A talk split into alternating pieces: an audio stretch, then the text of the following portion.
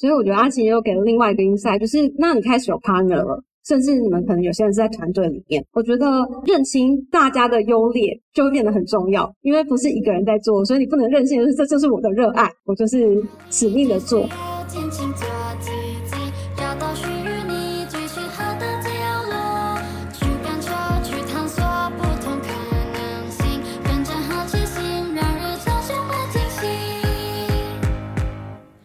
那其实很多人会询问的是，因为一个人就是二十四小时资源都很有限，人力、时间，甚至我现在身上有的金钱、资本都很有限。在这个情况下，钢琴部品牌要怎么分配？而且最先该注意的，如果只能选择一个，应该要最先注意什么？心柔，你的状况比较可以说单纯吗？因为就是一个人，对，所以你可以先说明一下。因为我就是一个人这样，然后那时候我还要兼顾的是学生的身份，因为我本身就真的很喜欢市集跟。不做这部分，所以其实那部分那个时候我还蛮荒废掉。我上课的时候，对我常常翘课，然后我们班的人常常找不到我。对，但是因为那时候我真的很蛮明确，我就是爱这件事情，我也没有想要管学校的事情，所以我我就是做，然后。后来大三、大四，我开始做的比较有声有色的时候，我们班的人也会开始比较体谅我。不然一开始，因为我真的荒废很多活动，甚至会有人就我有点自私，怎么都在做自己的事情这样子。所以对我来说，时间分配可能会比较需要注重这样子。所以就是。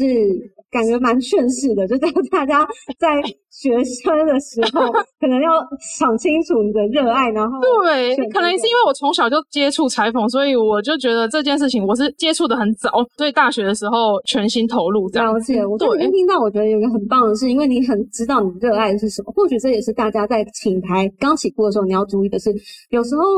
经营品牌或是经营商业的时候，他真的前期，或是他一路走来，比如说要经营二十年这件事情，他一定是有一些热忱在里面，才可以走这么长久。阿晴呢？嗯，因为我其实跟心柔的背景太像，两人工作室就会变成有一些分工要分配。比如说，我也喜欢画画，他也喜欢画画，但是他画图就是比我快，他一天可以做三张图，我三天都做不出来一张图，所以最后考量时间成本。我们主要画图就是阿俊哥来画，然后比如说我可以做包包啊，然后我可以卖东西啊，对。但是呢，做久了之后，哎，本来也从害羞内向的人，他也可以慢慢的学习如何介绍自己的产品。所以我们在创意设计也可以分工。所以我觉得阿奇又给了另外一个 insight，就是那你开始有 partner 了。甚至你们可能有些人是在团队里面，我觉得认清大家的优劣就会变得很重要，因为不是一个人在做，所以你不能任性，就是这就是我的热爱，我就是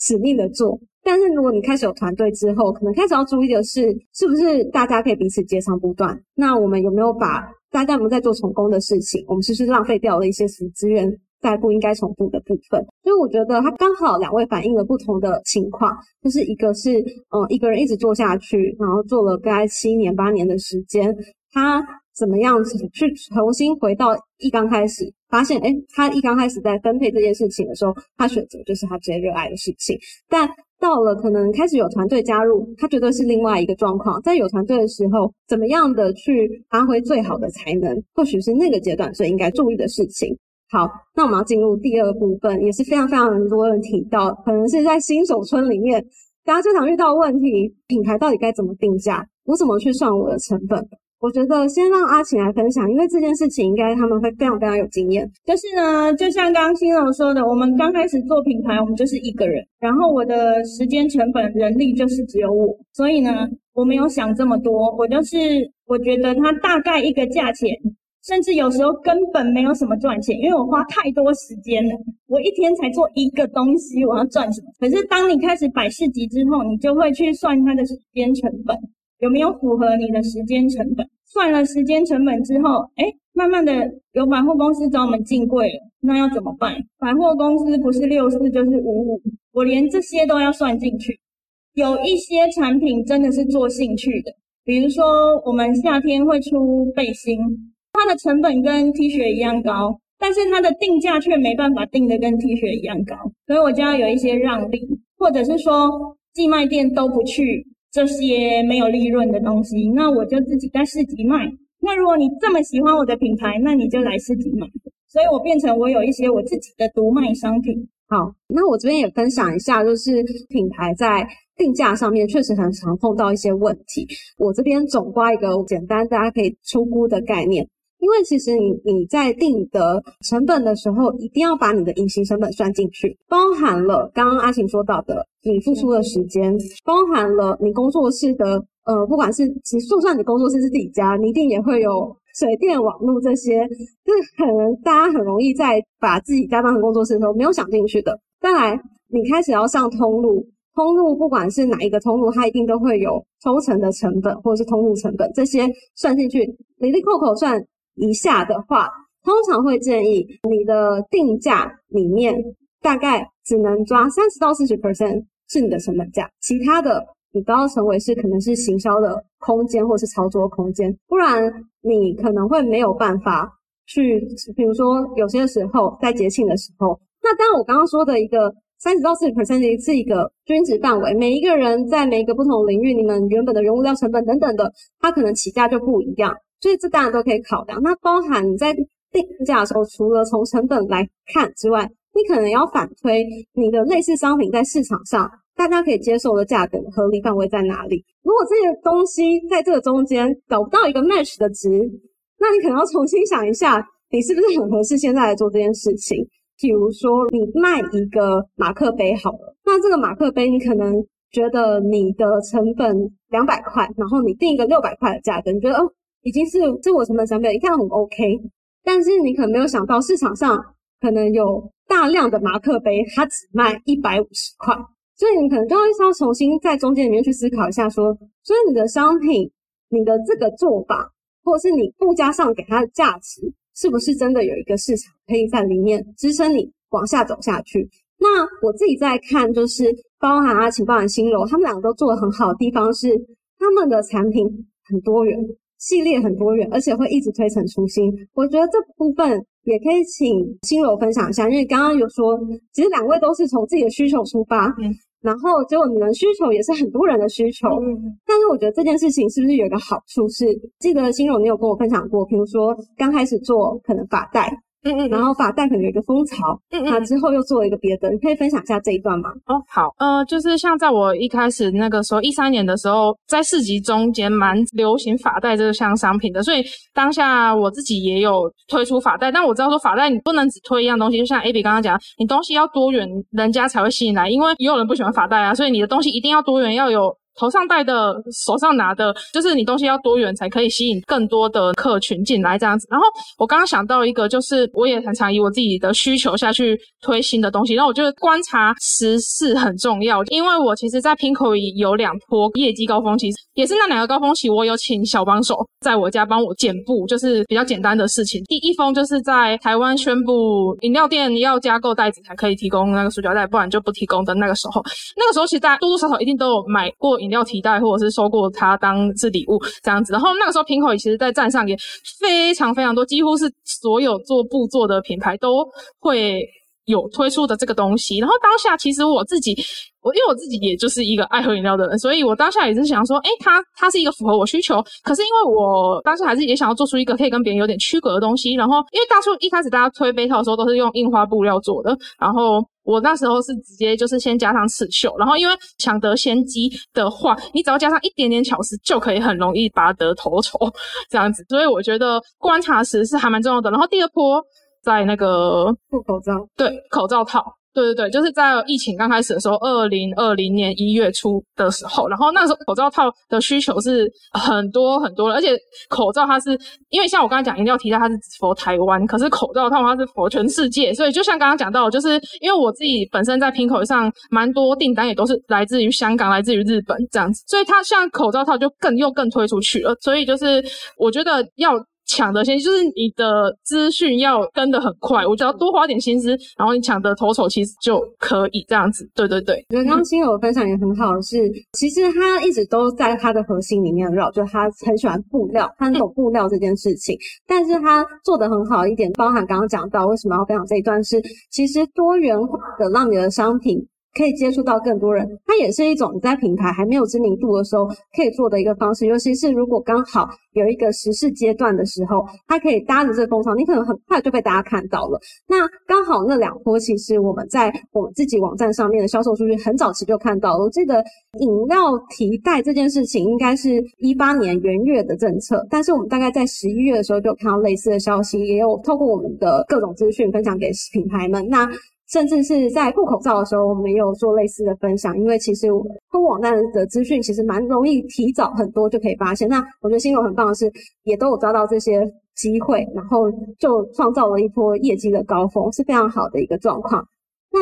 最后一个想要问一下两位，因为我知道你们都有。呃，做过不同通路的经验，那甚至刚刚新友有说，其实通路也是不管它是实体或是线上的，可能大家也会很好奇，就是不管是你在选择线上或线下，或是自己的官网，呃，我想知道你们经营了这么久，怎么去选择通路的规划？好，那我以。线上就是网络上的来分享的话，我有两个平台，拼口语跟虾皮平台。当然是我比较早进拼口语嘛。后来我虾皮平台，其实我自己一直也很犹豫，说我到底要不要创立虾皮？因为大家也都知道，虾皮上面的东西比较多是批发的东西，就是它跟手做。分隔比较分隔不出来，都混在一起。然后，但我当初会下定决心说好，我要开虾皮的原因，是因为我在市集上真的遇过太多客人，都会说：“那你们有虾皮吗？”就是因为平口其实也很鼓励我们，它可以品牌整体是健康的成长，有多一个平台让消费者可以进来消费，就是好事，不一定说我们一定要全然局限在某一个平台这样子。然后，但我觉得说这两个平台我经营下来啊，我觉得。就是还是客源上有差别，像 Pinko 对我来说的话，它就是会帮我开发非常非常多可能跟我比较不是同温层的客群，因为像我自己在市集遇到的客人，可能是会年纪跟我比较相仿的客人，可是，在 Pinko 上我遇到的客人，因为一来一往的讨论，一定我会大概知道他们的人是怎样年龄层的，然后我在 Pinko 遇到的可能会比较多是四五十岁，就是可能大我比较多岁的女生，然后甚至会有男生，因为我在市集上的客群就非常少有男生这样子，然后像虾皮的话，基本上你就是一定是。给台湾，而且因为像呃 Pinko 的订单的话，通常都是算是蛮稳定的，就是都会有订单。但虾皮的话，通常会是对免运日的时候，你的订单会到迅爆冲。通常没有免运日的话，可能就嗯还好，比较没什么订单。那 Pinko 的话，它就是一直稳稳的成长这样子。我觉得就是两个平台的不同的差别。补充一下子，我们希望的是成为品牌在前往国际发展的一个很好的伙伴。所以确实我们知道品牌在每个阶段会有不同通路的需求，所以才特地把这一题拉出来跟大家分享。那阿晴可以特别跟我们分享一下，可能因为包含你还有自己的官网，你也还有可能其他线下的。嗯，因为我们受资策会的辅导，我们才发现，哎，好像是你要做一个。有完整性的品牌，感觉应该要有一个自己的官网。可是你真的全心投下去之后，才发现要花太多的心力跟太多的钱。但是如果你是自己定位在设计品牌的话，其实，在 Pinko 已经能给你蛮充足的客源，不用重新再去采。OK，所以我可以理解说，可能评估要自己建官网这件事情，可能会需要更多的资金投入，或是。更长久的策略考量，那在前期可能搭配着一些既有的通路，这件事情会是比较容易在新品牌上面比较好操作的。对，OK OK，好，好，实体通路有它的必要性吗？两位可以帮我回答一下吗？我觉得有诶，因为对啊，这这也就是为什么我们我们做了这么多年，还是很坚持想要跑市集的原因。嗯，就像我刚刚有提到，就是。你看手做布包这么多品牌，你要让客人有印象，我觉得你们接触过了，一定会，你对他就是会有基本的认识。然后，因为有时候我觉得你在卖东西，不止在卖你这个商品，有时候。